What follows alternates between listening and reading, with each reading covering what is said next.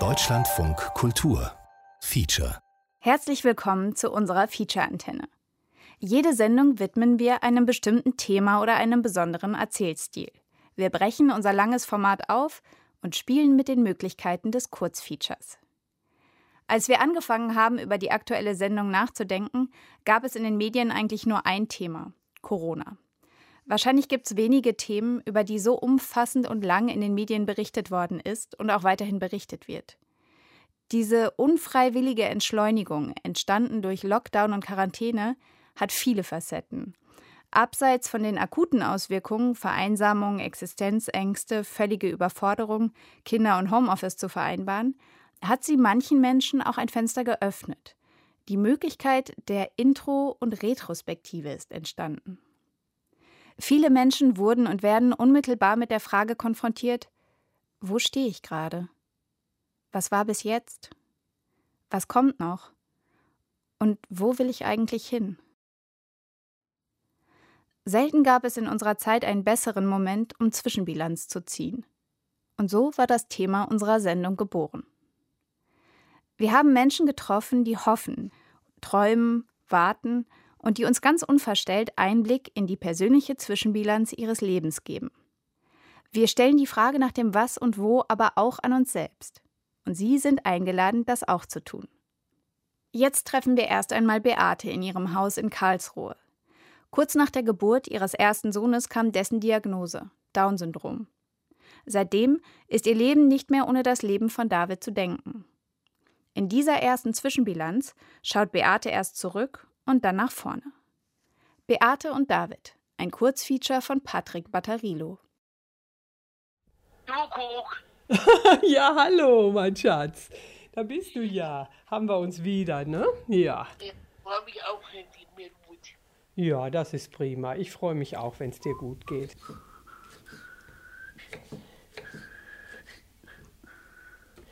Ich äh, war Lehrerin an Grund- und Hauptschulen, habe aber eigentlich nur in der Hauptschule unterrichtet. Heute bin ich 75. Buongiorno Leonora, don fa don tralallalera la la. Na klar brauche ich dich. Na klar, das weißt du doch. Wir müssen jetzt einfach ein bisschen warten, dass die Krankheit vorbeigeht, ne? Ja, hilft uns alles nichts. Jo, aber das, das schaffen wir. Mhm. Er ist äh, 42, wird 43 in diesem Jahr. Er hat das Down-Syndrom und hat zusätzlich noch eine Sprachbehinderung, die augenscheinlich darauf zurückgeht, das haben wir aber erst sehr spät erfahren, dass er eine Innenohrschädigung hat, dass er nicht genau hören kann, was er nachsprechen will und dass er deswegen undeutlich spricht. Ich hab dich lieb. Ja, ich dich auch. Wer hat dich denn gerade gerufen? Stefan. Der Stefan. Ah, ja, was will der Stefan denn? Was will er? Sollt, sollt ihr Fahrrad fahren gehen? Ja, auch erinnern. Ja, das mach doch mal. Ab mit dem. Also, Ja, mit dem Stefan kannst du doch gut Fahrrad fahren, ne? ja. Mhm. Also, mein lieber Schatz. Wir haben nicht gewusst, dass er Down-Syndrom hat. Auch nicht, also als er geboren wurde, hat uns das niemand gesagt. Wir haben ihn als ganz normalen kleinen Jungen in Empfang genommen und uns an ihm gefreut. Und ähm, erste Vorsorgeuntersuchung, ganz normal. Hat auch niemand was gesagt. Zweite Vorsorgeuntersuchung, da war die Kinderärztin wieder da. Die erste Vorsorgeuntersuchung, das war ihre Vertretung, weil sie im Urlaub war. Und bei der zweiten Vorsorgeuntersuchung, da hat sich die Kinderärztin ihn angeguckt und ähm, hat ihn immer länger angeguckt, hat seine Hände angeguckt, hat seinen Nacken angeguckt, hat seine Zunge angeguckt und war ganz stumm dabei. Und irgendwann habe ich ganz spontan gesagt, meinen Sie, er wäre Mongoloid? Ich hatte das Gefühl, mir fällt ein Hammer auf den Kopf und der sagt jedes Mal lebenslänglich. Lebenslänglich. Für dieses Kind wirst du dein Leben lang zuständig sein. Das war so wie ein, wie ein Urteil. Ein Urteil, du musst jetzt ein, ein, jetzt lebst du ein Leben lang mit einem Idioten zusammen. Und äh, von meinem Mann weiß ich genau, dass er das irgendwo tief drin als Strafe Gottes empfunden hat. Zuerst. Aber der David hat uns erobert, Stück für Stück. Und es war dann irgendwann, war das völlig normal, es war dieses Kind und es war unser David. Ein kleines Bärchen hast du gesch Ja, du hast, du findest diese Bildchen so schön, ne? Und die schickst du, diese Emojis. Genau so. ja, ja, genau so heißen die Emojis. Ich weiß das auch immer nicht so. Er hat ähm, sehr uns dadurch erobert, dass er unheimlich einfühlsam war. Der David hat immer gleich gespürt, wenn ich traurig war. Auch wenn ich das überhaupt nicht äh, gesagt habe oder irgendwas. Der hat mich angeguckt, hat die Hand auf meinen Arm gelegt und hat einfach mitfühlend geguckt und du hast gemerkt, er weiß, dass du traurig bist. Hat gar nichts gesagt dazu. Also und diese, diese einfühlsame Art, die hat äh, uns wirklich erobert. Hallo Mami, hier die David, die, die, die bei mir wohnt. Ich grüße euch für den Wochenende. Und morgen Sonntag hast du Muttertag.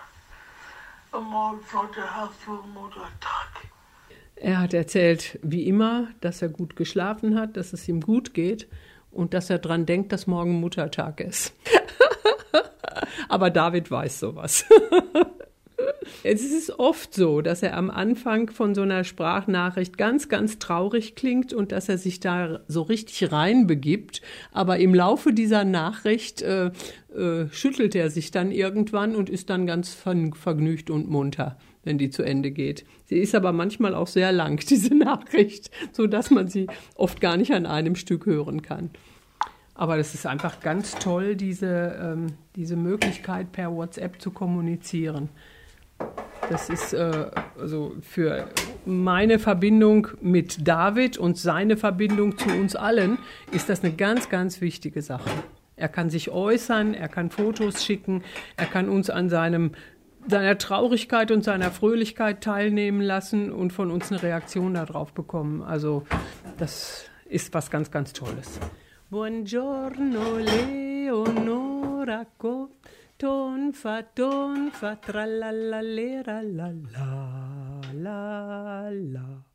Buongiorno Leonora, che Dio ci dà il buon dì contra l'era la col chiccherichi. Der Tod seines Vaters, der ist geschehen in, genau in dem Moment, als er in die erste anthroposophische Einrichtung kam. Ich habe ihn dahin gebracht und ähm, äh, bin an einem Samstag mit ihm losgefahren und an einem Sonntag zurückgefahren und ähm, war ähm, der da und als ich wieder nach Hause kam, ähm, da war mein Mann die Treppe runtergefallen und war tot. Und das hat der David nie vergessen, dass das zusammengehört. Er hat immer gesagt, ich bin gegangen und der Papa ist gestorben. Und wir haben daraus einen richtigen Ritus machen müssen, dass er das auseinandernehmen kann. Immer wieder hat er gesagt, ich bin gegangen und der Papa ist gestorben. Und jedes Mal muss ich ihm dann sagen, äh, der liebe Gott hat zum Papa gesagt, du musst nicht noch mehr krank werden. Du hast in deinem Leben alles getan, was du wolltest und was du solltest. Jetzt darfst du zu mir kommen. Und weil der Papa das noch nicht so richtig wollte, hat ihm seine Seele einen Schubs gegeben und deshalb ist er die Treppe runtergefallen. Und deshalb habe ich ihn tot vorgefunden. Aber jetzt ist er beim lieben Gott und er sieht uns und er freut sich, wenn wir lachen. Und ihm geht's gut. Und dann ist er jedes Mal erleichtert. Aber er will das jedes Mal wieder hören, dass es dem Papa gut geht und dass er uns sieht und dass er nicht will, dass wir traurig sind.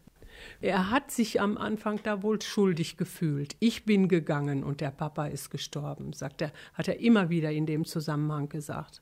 Ich glaube, dass das jetzt allmählich, äh, allmählich äh, vergangen ist. Buongiorno Leonora, Wenn, ähm, wenn ich Paare nebeneinander gehen sehe, die sich an der Hand halten, dann denke ich immer, am liebsten möchte ich ihnen sagen, Mensch, genießt jeden Augenblick. Es ist einfach wunderschön, eine Hand zu haben, die man einfach nehmen kann. Und äh, tja, ich sag's natürlich nicht. Doch, ich habe es auch schon gesagt. ich kann ja meinen Mund nie halten.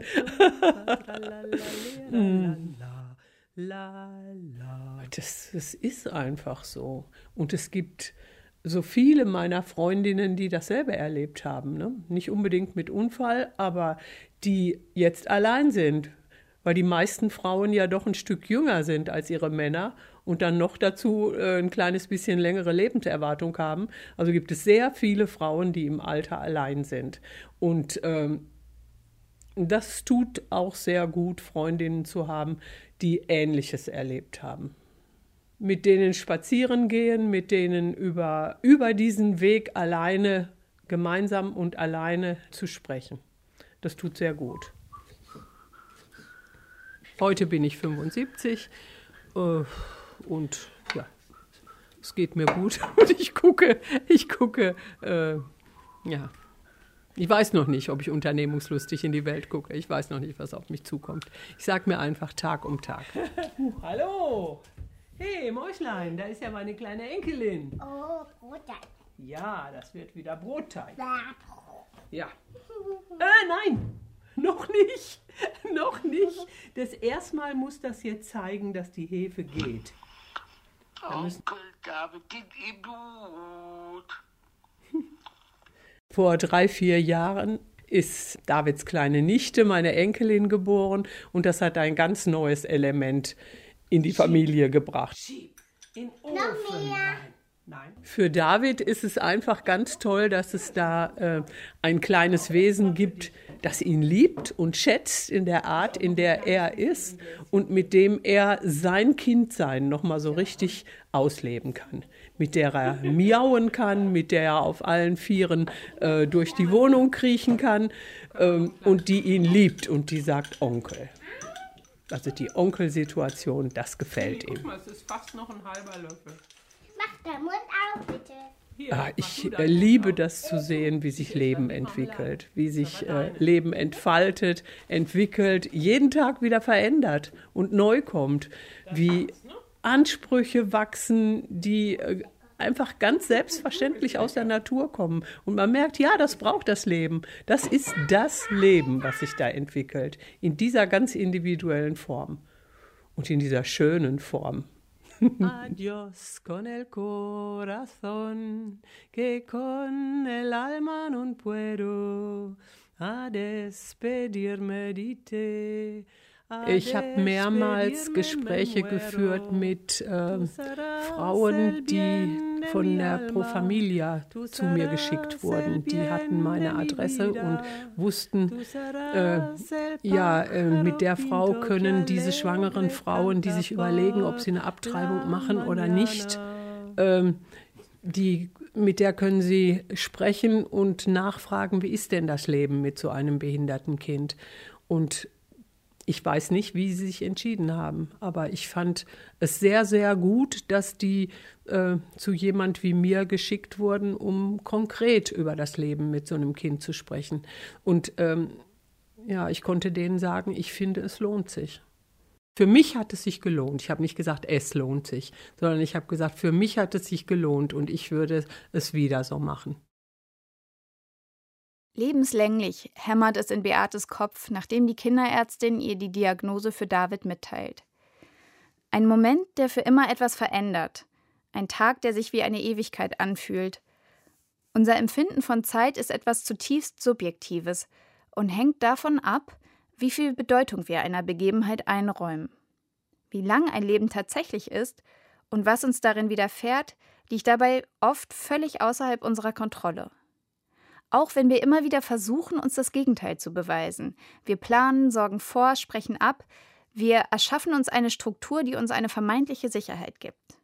Dann bekommt in Wuhan jemand eine Grippe und kurze Zeit später klingen unsere Pläne irgendwie absurd, wie aus einer anderen Zeit.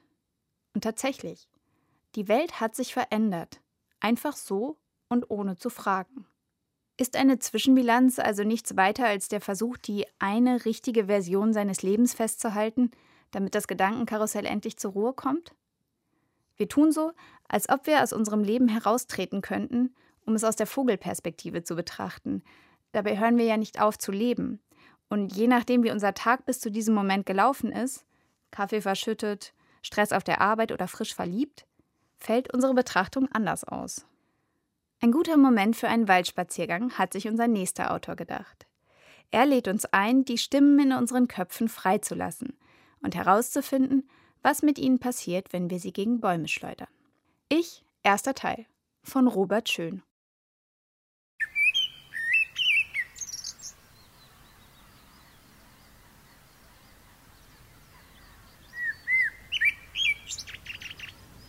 Wie nimmst du mich in Empfang?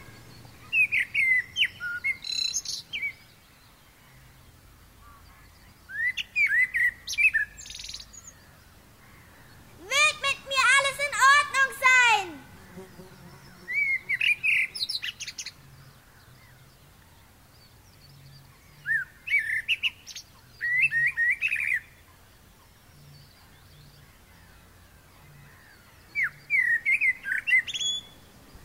Soll ich stumm die Welt begehen?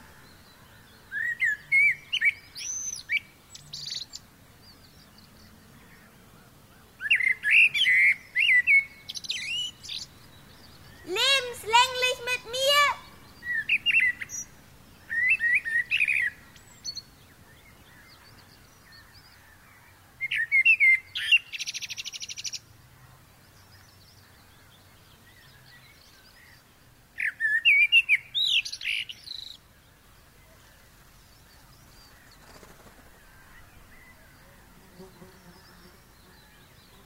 Wird sich meine Traurigkeit spüren?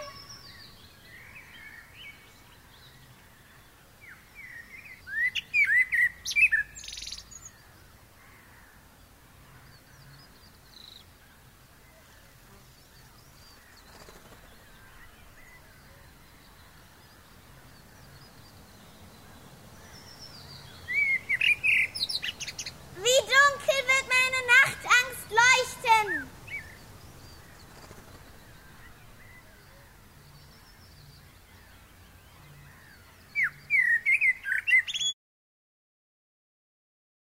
Durch den Wald streifen, die Fragen des Lebens wälzen, das ist eine sehr erwachsene Herangehensweise, um Zwischenbilanz in seinem Leben zu ziehen.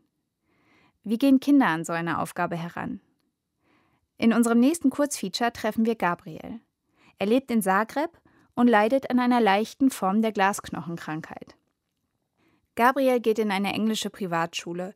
Seine Eltern arbeiten viel und Gabriel verbringt seine Zeit meistens im Internet oder an der Playstation. Mit den großen Fragen des Lebens hat er nichts am Hut. Und das lässt er unsere Autorin auch spüren. Doch gerade in seiner Verweigerung langwieriger Reflexionen öffnet er uns die Tür zu seinem Leben und zeigt uns, dass die Antworten auf Fragen manchmal gerade dort liegen, wo sie nicht ausgesprochen werden. Gabriel von Martha Medvejek. Keine Hausaufgaben mehr. Wenn ich bestimmen könnte, würde ich nur noch Playstation spielen. Keine Hausaufgaben mehr. Da bi radio šta god želim na cijelom svijetu, ja bi igrao cijelo vrijeme PlayStation i nema zadaće. Što bih htio naučit do tad? Was willst du lernen? Ništa. Nichts. Igrao bi igrice. Cijeli moj život. Uvijek i zauvijek ću biti gamer. Ich werde für immer und ewig Gamer sein. Unerklärlich. Moje ime je Gabriel, imam osam, ali ću sad napuniti skoro devet. Ich heiße Gabriel. Ich werde bald neun. Idem u školu Bright Horizons. Meine Schule heißt Bright Horizons und mein Geburtstag ist am 3.6. I e, rođendan mi je trećeg šestog. Jel to to? Mislim, jel... Meinst du mislim, sowas? Kužiš, jel, jel to to od, mislim, Also kužiš, jel... ist das, was du. Ne mogu objasniti. Ich kann es nicht erklären. Nemoguće je objasniti, doslovce. Unmöglich, das zu erklären. Beides. Was ist dein äh, Lieblingsfach? Mathematika. Mathe. Weil ich gut bin. Und das meistgehasste? Mathematika. Mathe ist beides.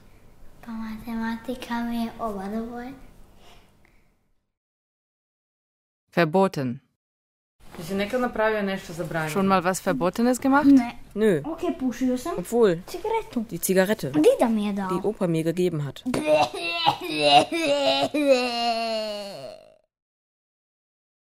Witzig. Jel bi sebe mogao pisati s jednom riječju? Beschreibe dich in einem Wort. Smiješan. Witzig, Smiješan. Da. A kakve šale? voliš? Was für Witze magst du? Dumme. Zum Beispiel? Gehen zwei Murmeln die Treppe runter. Die eine stolpert und sagt Treppe, pep, pep, pep, pep. Sagst du?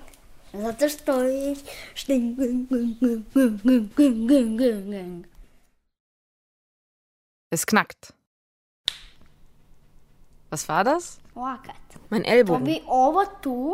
Der sollte eigentlich hier sein. Aber bei mir ist er hier. Wieso? Keine Ahnung. Da hat sich was gedreht, als ich gewachsen bin.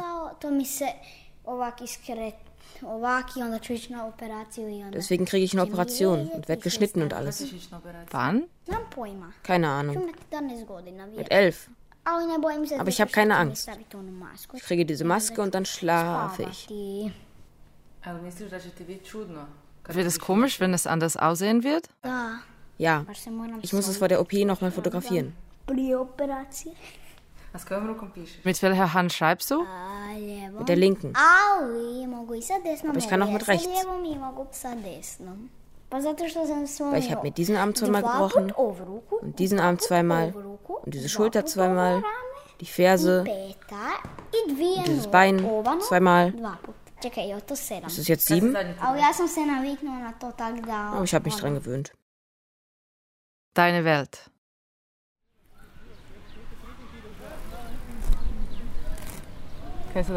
Was machst du? Ich zupfe Gras.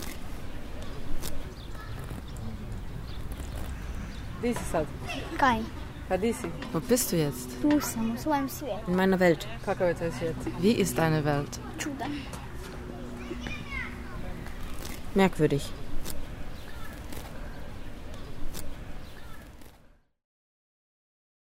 Mama. Hey.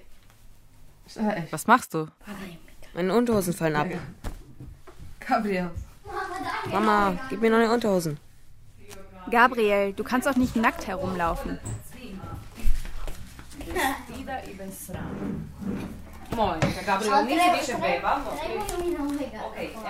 Du bist kein Baby mehr. Aj,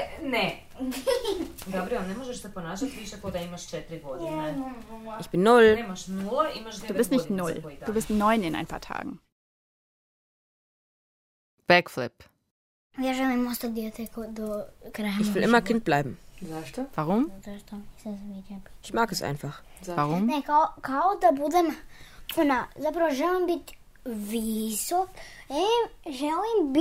Eigentlich will ich groß sein. Bis hier, zur Decke.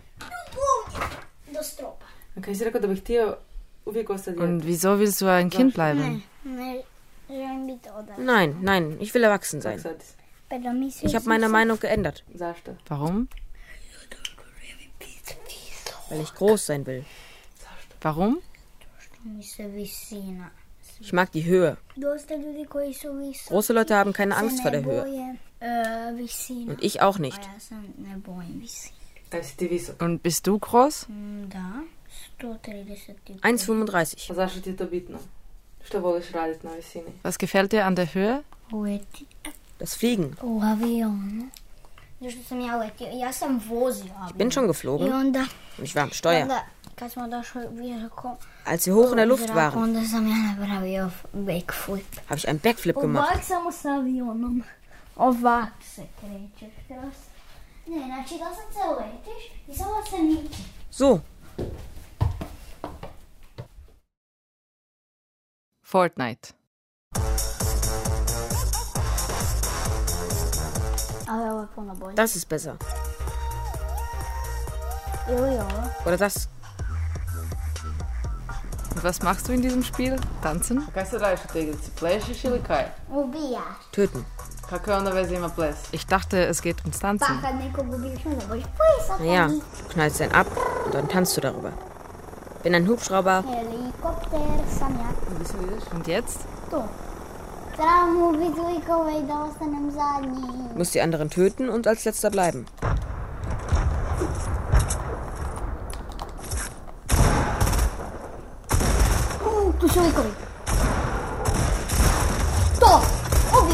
Ubio sam ga. Ich hab ihn erwischt. Und er hat mich erwischt. Probaj. Jetzt du. König. Wo möchtest du in Zukunft leben? In London. Warum? Es ist eine sehr gute Stadt. Warum? Kraljica Königin wird sterben und ich werde König. Kralj. Hiuda je naupi kama Kingman. Warum nicht sich seine Zukunft in den wildesten Farben ausmalen, wenn wir sowieso nicht wissen, was das Leben noch so bringen wird?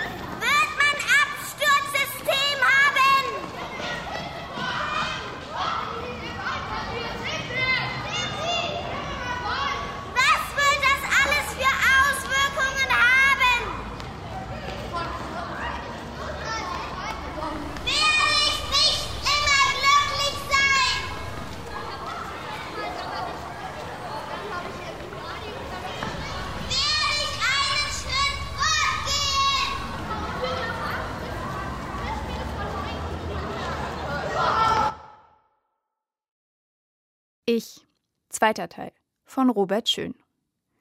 Die Schule ist ein Ort des Entdeckens, ein Ort für Fragen, auch wenn sie nicht unbedingt so laut gestellt werden müssen wie in dem Stück, was wir gerade gehört haben. LehrerInnen können uns die Augen öffnen oder den Blick verklären. Was für eine riesige Verantwortung. Häufig sind sie es, die entscheidende Weichen in unserem Leben gestellt haben. Bei einer Zwischenbilanz schwingen sie oft mit. In unserem nächsten Stück treffen wir Roger in seinem Kleingarten in Brandenburg. Er, studierter Germanist und Vater von zwei Töchtern, machte vor zwei Jahren den Quereinstieg in eine Berliner Grundschule. Ihm sind die Möglichkeiten des Einflusses und das Ausmaß an Verantwortung seines Berufes sehr deutlich geworden. So deutlich, dass es zum Systemabsturz kam. Roger von Klaus Schirmer.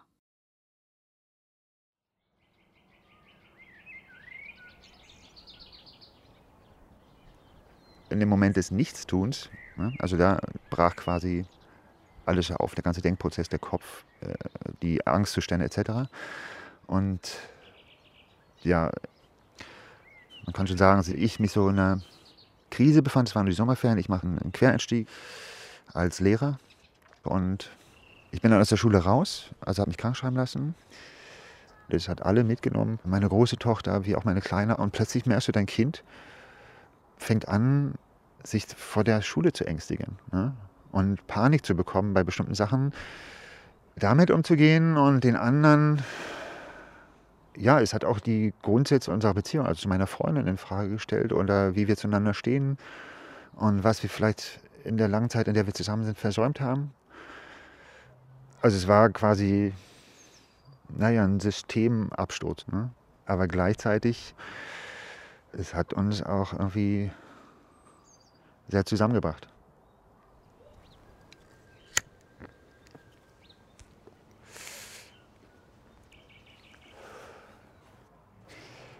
Also eine Zigarette gewährt einem immer so eine kurze Auszeit. Ne? Also Schule war am Anfang total spannend. Also es hat mich auch unglaublich ja, euphorisch gemacht. Ne?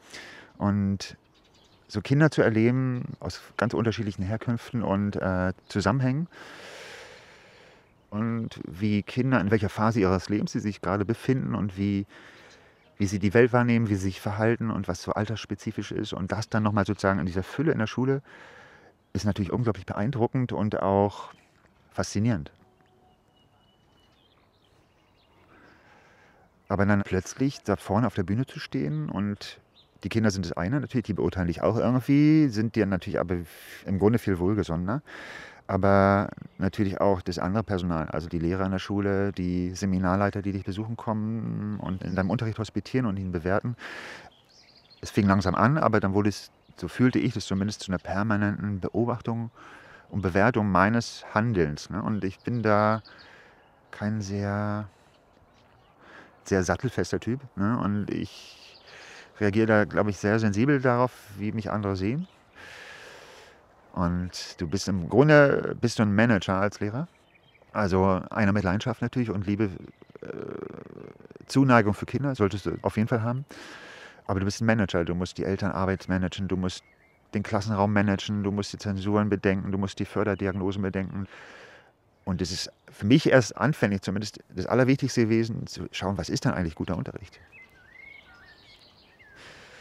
Also ich war dann oft so in einem Tunnel drin irgendwie. Hatte immer das Gefühl, ich müsse jetzt das machen, also diese Unterrichtsvorbereitung, ich muss dazu noch ganz viel lesen oder ich muss es irgendwie perfekt machen oder so. Und das, das war dann irgendwann, als es nicht mehr anders ging, die bewusste Entscheidung hier, ja, ich muss jetzt erstmal raus aus der Schule. Ich muss hier raus, weil mich das hier gerade so fertig macht. Und das war auch ein Satz der Therapeutin, Überlegen Sie sich mal, wenn Sie jetzt doch weiter in der Schule bleiben und es schlimmer wird, was das dann vielleicht für Auswirkungen haben könnte für Sie und für Ihre Familie. Sagen wir mal so, ist es ein Teil meiner Vergangenheit, der da wieder auf mich zurückfiel, zu sagen, dass ich Dinge nicht zu Ende bringe. Oder wenn es dann zu heftig wird, flüchte oder ausweiche. Und das wollte ich eigentlich bei dieser Gelegenheit nicht. Das hat mich natürlich zusätzlich unter Druck gesetzt, auch hier zu sagen, okay, mich schmerzt es hier, das drückt mich total nieder, das macht mich depressiv, das hat auch körperliche Auswirkungen, also mit Gewichtsabnahme und Appetitlosigkeit und Mangel an Schlaf. Das war das eine und das andere war, nee, ich möchte es aber eigentlich schaffen.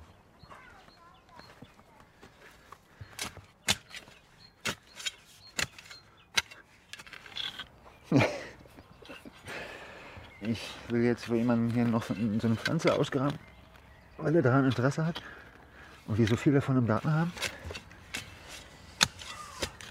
Und ich hoffe, dass es bei Ihnen dann gut gedeiht. Jetzt haben wir gleich ein Prachtstück. Oh, sehr schön.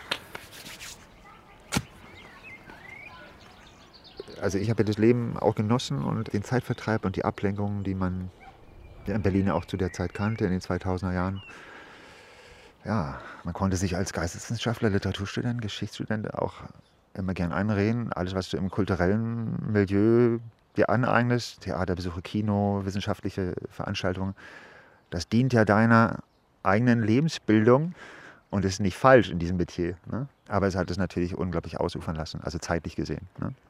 Und dann kamen natürlich auch Kinder und Familie und auch eben dieser Job, mit dem ich angefangen hatte während des Studiums, der als solcher auch nur vorgesehen war, der dann aber mein Broterwerb wurde.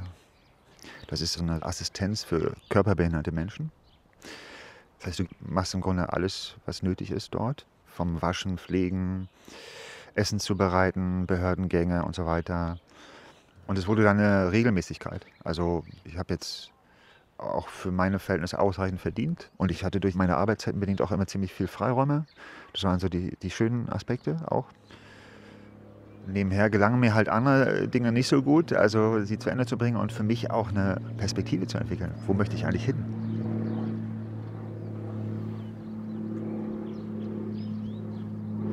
Ja, das Fiese an so Zeit ist, dass man glaubt, wenn man so Anfang 20 ist, man hätte unglaublich viel Zeit.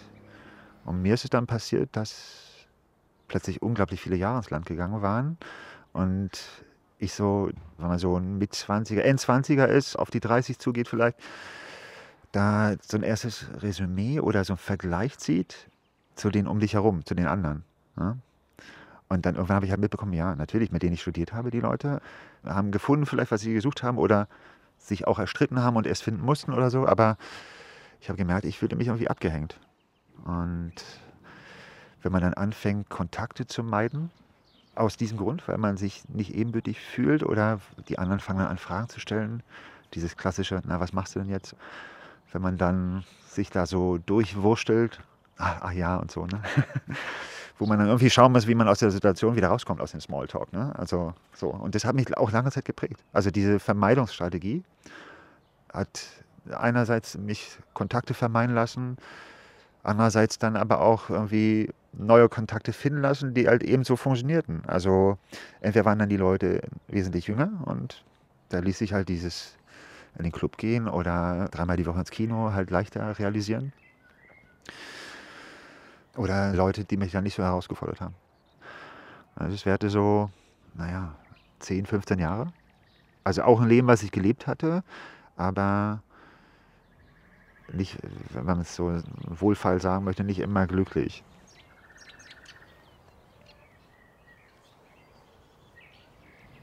Insofern war dann dieser Einstieg in den Lehrerberuf, der war eine Zäsur. Und zuerst wirkt es wie so ein Rückschritt, irgendwie zu sagen, okay, das ist, eine Grundschule ist womöglich vielleicht nicht dieselbe intellektuelle Herausforderung. Klar, ich habe manchmal gedacht, irgendwie, wow, du, du beschäftigst dich mit Proust oder du beschäftigst dich mit Godard oder was auch immer. Und das wird jetzt wohl alles aufhören. Du beschäftigst dich halt mit der Einführung der Schriftsprache oder mit dem Zahlenlehrgang oder so. Aber das ist eigentlich ein Trugschluss. Also wenn man sich wirklich intensiv mit der Materie beschäftigt, dann stellt man fest, wie faszinierend es sein kann, zu sehen, wie es funktioniert, wenn man jemandem wirklich etwas beibringen möchte. Ja, eben nicht, indem man es vom Blatt diktiert oder indem man ein Heft in die Klasse legt oder irgendjemand was einhämmern möchte oder so, sondern man muss ihn dazu ins Boot holen. Also man muss ihn dort abholen, wo er steht. Also die größte Herausforderung ist nicht das, was du vermittelst, also sondern dass die Kinder lernen, irgendwie ein Grundverständnis zu entwickeln und welche Strategien sie anwenden können. Und dass sie lernen als etwas empfinden, was ihnen Spaß macht. Wird ihnen ja oft genug ausgetrieben durch die Schule. Aber das ist eigentlich mein großes, naja, idealistisches Ziel. Also ich lese jetzt in meiner Auszeit quasi auch einiges an Literatur, also Fachliteratur. Und bin immer wieder fasziniert, was da eigentlich alles möglich ist.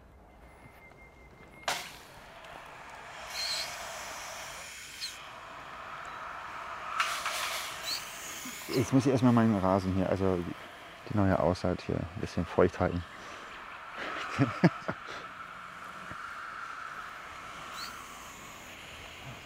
also für mich ganz konkret, der nächste Schritt bedeutet ja erstmal wieder ankommen dort in der Schule und mich dort wieder heimisch fühlen. Ich bin jetzt längere Zeit draußen gewesen.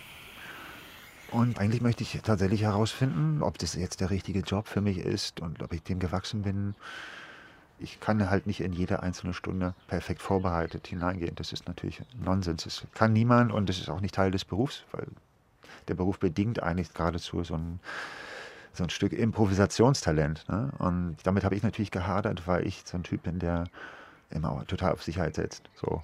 Und das sind so Sachen, ich muss mich daran gewöhnen, mich auf unvorhergesehene Situationen einfach einzulassen. Äh, also eine Sache, die mir auch noch mal deutlich klar geworden ist, dass das, was ich vorher nicht hatte, also vor meinem Einstieg in diesen Lehrerberuf, so eine wirklich finanzielle Sicherheit und vielleicht auch eine erhoffte gesellschaftliche oder soziale Aufwertung durch den Job. Also weil man weiß, man verdient 5000 brutto oder man kann einen anderen beim Smalltalk sagen, äh, dass man halt Lehrer ist und alles ist klar, fragt auch keiner nach oder so, weil alle scheinen ja zu wissen, was ein Lehrer so macht und was ein Lehrer so ist. Das darf nicht der Anlass dafür sein, in diesen Beruf zu werden. Und ich befinde mich in der zweiten Lebenshälfte und zum Glück habe ich nicht mit 20 angefangen, Lehrer werden zu wollen, weil das wäre mir irgendwie suspekt, sondern ich fange jetzt damit an und passt eigentlich gut in diese Phase meines Lebens. Und ob ich das dann meistern werde, wird dann die nächste Zukunft zeigen, ja.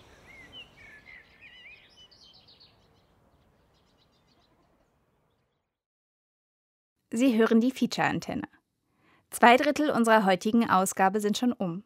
Wollen wir eine Zwischenbilanz ziehen? Wer wird die Zeichen verstehen, die ich in den Seinstrug gesetzt habe?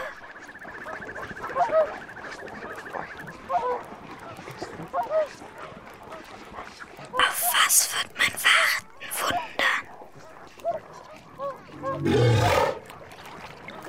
wundern?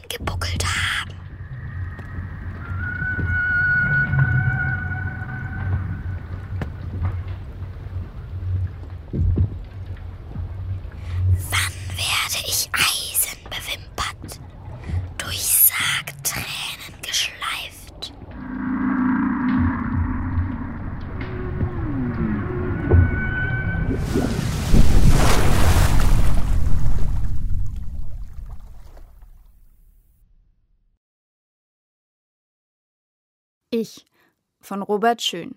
Dritter und letzter Teil. Wir kommen zum Ende unserer Antenne und da ist ja bekanntlich alles anders, als man denkt.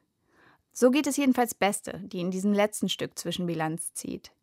Mit 13 hat sie sich in Izmir der klassischen Musik verschrieben und beschlossen, beste Pianistin der Welt zu werden. Sieben Jahre später kommt sie nach Berlin und vollzieht einen kompletten Wechsel ihrer Musikrichtung. Heute gehört sie als Nene H. zu den angesagtesten Underground-Techno-DJs Europas. Wie in unserem vorangegangenen Stück über den Grundschullehrer Roger ist auch bei ihr der eigene Anspruch, der hausgemachte Druck ständiger Begleiter ihres Lebens. Doch mitten in der Hochphase des Social Distancing und der Corona-Zuschüsse für Selbstständige findet sie ihren ganz eigenen Umgang damit. Beste von Jurate Braginaite. Hallo Juju, gerade mache ich ein bisschen Musik. Ich bin in meinem Studio.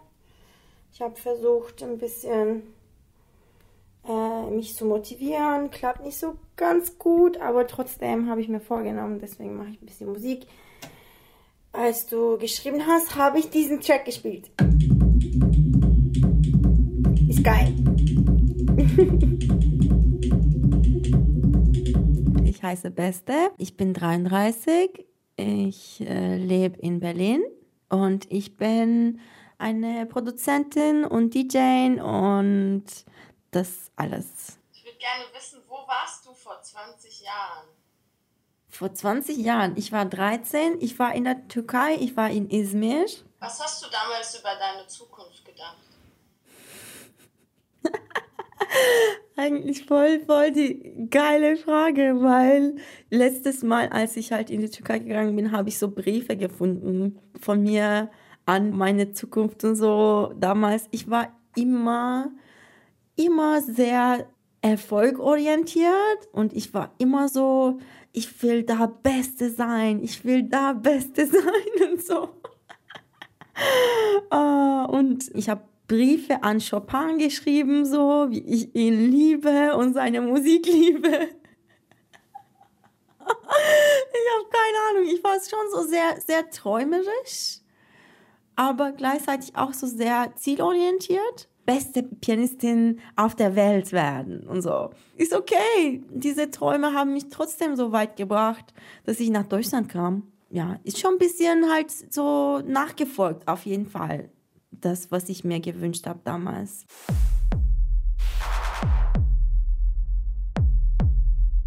Wichtigste Station Mit 17 bin ich nach Ankara gegangen. Dann natürlich mit 20 nach Deutschland kommen. Das ist halt einer der wichtigsten Zeitpunkte meines Lebens.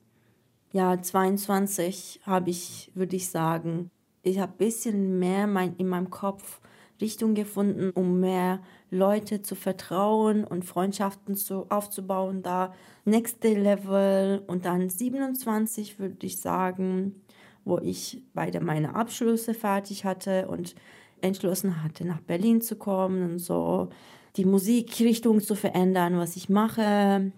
Vor zwei Jahren, mein, dass ich meinen Vater verloren habe, das war auch für mich halt so dieser letzte wichtige Zeitpunkt, wo es sich sehr viel für mich verändert hat. Ähm, in meinem Kopf und in meinem, ja, eigentlich Wesen auch so mit, ähm, ja, ganze Familie und so. Es hat sich vieles verändert, viel mehr Verantwortungen, aber dadurch auch viel mehr Grace. Welches Musikstück würde deine Kindheit so am besten beschreiben? Also ich würde sagen, definitiv dieser Moment, wo ich zum ersten Mal irgendwie auf dem Klavier geheult habe, ähm, war äh, Rachmaninov. Ich muss gucken, welches das ist. Äh, das war Cis-Moll, Prälude, glaube ich. Warte. Ich guck mal kurz, ja. Yes. Also, ich sag dir die Antwort jetzt. Rachmaninov Prälude Cis-Moll, Opus 3, Nummer 2. Ich habe immer Klavier sehr, sehr viel gespielt und geliebt, aber das war der erste Song, wo ich geweint habe, als ich so das geübt habe. Es war für mich so Emotionen, die hochkommen, dass die Musik irgendwas bedeutet hat für mich. Die Musik, die ich gespielt habe, mich halt so innerlich berührt.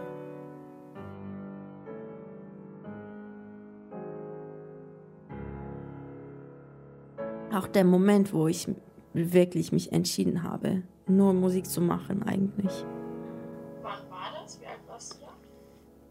Ich glaube, ja, eigentlich 13, glaube ich. Das war genau die Zeit.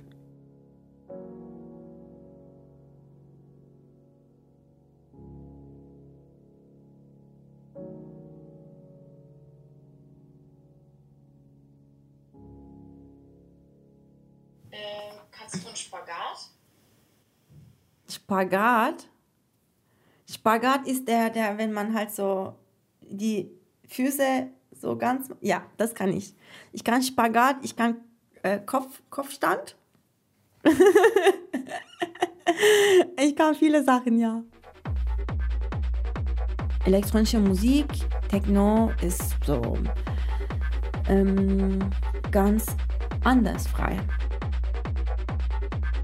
als ich zum ersten Mal zu Partys gegangen bin. Das war so für mich eine innerliche Reise und um mich zu entdecken und äh, mich Fragen zu stellen. Ich wollte halt gar nicht reden mit niemandem, ich wollte nur tanzen, aber so währenddessen habe ich so sehr viele Sachen bearbeitet. Das war wie eine wie ein, wie keine Ahnung, wie, wie zum Psychiater gehen so und mit denen halt so achtstündige Sessions haben. Der Menschen, die mich umgeben oder umgeben haben. Wer sind das? Ähm, meine Familie, ähm, natürlich ähm, meine allerbeste Freunde und mein Freund. Ja, dadurch, dass ich mir entschlossen habe, so weniger Instagram und Image, ich habe gesagt, so okay, statt so auf mein Image aufzupassen, passe ich auf meine Familie auf, auf meine Freunde auf, weißt du? Und ehrlich gesagt, man fühlt sich immer irgendwie, wenn man da drin ist, man fühlt sich immer irgendwie, als ob man nicht gut genug wäre. Ich war ja, also du kennst mich ja auch so, ich war damals auch streng mit mir. Immer noch bin ich streng mit mir. Ich arbeite immer noch dran. Ich versuche immer so, mich zu bremsen und mich zu erinnern, wofür ich das mache, dass ich halt nicht in diesem aggressiven, okay, ich muss mehr, ich muss mehr, sondern dass ich einfach so viel wie ich kann, so viel wie es geht, ne? damit ich so ein bisschen meine Psyche im Balance habe. Man gibt sich zu viel Arbeit oder man nimmt sich zu viel vor, den man nicht eigentlich selber schaffen kann. Und man sich danach auch noch schlecht fühlt, weil man das alles nicht schaffen kann. Und stattdessen jetzt probiere ich so ein bisschen eben alles so entspannter zu machen. Und ja, das, das muss ich mich immer an mich erinnern. Welche Eigenschaft, die du hast, willst du unbedingt behalten für dein Leben? Ähm, was will ich behalten? Ich bin ganz lieb, das will ich immer behalten. Und ich will, ich will ähm, immer ehrlich sein. So Kopf gegen Wand ehrlich, so, das will, das will ich behalten. Und so, so true to the bone, so, das will ich gerne behalten. Und ich würde gerne meine Gesundheit behalten. Das ist so, ja. Jetzt bin ich so gesund und wenn die Gigs wieder halt abgehen, vielleicht wird das auch nicht wieder so sein, aber jetzt fühle ich mich so, es ist lustig, dass es uns eine Krankheit gekostet hat, um gesund zu werden. So. Es ist schon sehr komisch. Aber jetzt fühle ich mich so gesund und ich hoffe, dass es so bleibt. Ja. Was ist deine Lieblingsposition in Yoga? Was muss man da genau machen? Mm, äh, in Yoga, meine Lieblingsposition ist, oh mein Gott, ähm, wie hieß der? Die, die allerletzte Position, wo du liegst und gar nichts machst. Das ist meine Lieblingsposition, Mann. Warte, wie, wie hieß der? Shavasana, Shavasana, natürlich. Shavasana ist die beste fucking Position. Du hast dich so krass gearbeitet und dann kannst du chillen. Ist geil. Shavasana.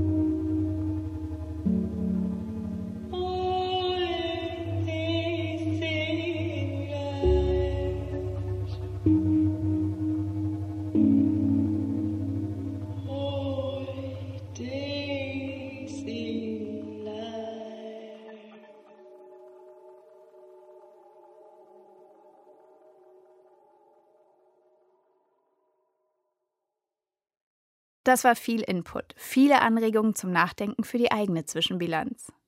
Und das war sie, unsere Feature-Antenne. Konzipiert wurde sie von Jenny Marrenbach und Ingo Kottkamp. Unser besonderer Dank gilt allen Menschen, die uns Einblick in ihre Zwischenbilanzen gegeben haben. Beate und David, Gabriel, Roger und Beste. Unsere AutorInnen waren Patrick Battarilo, Robert Schön, Marta Medvežek, Klaus Schirmer und Jurate Bragineite. Ton und Technik Christoph Richter. Am Mikro Jenny Marrenbach. Nachhören können Sie diese und alle unsere bisherigen Feature-Antennen auf unserem Portal hörspiel und feature.de und natürlich in unserem Podcast.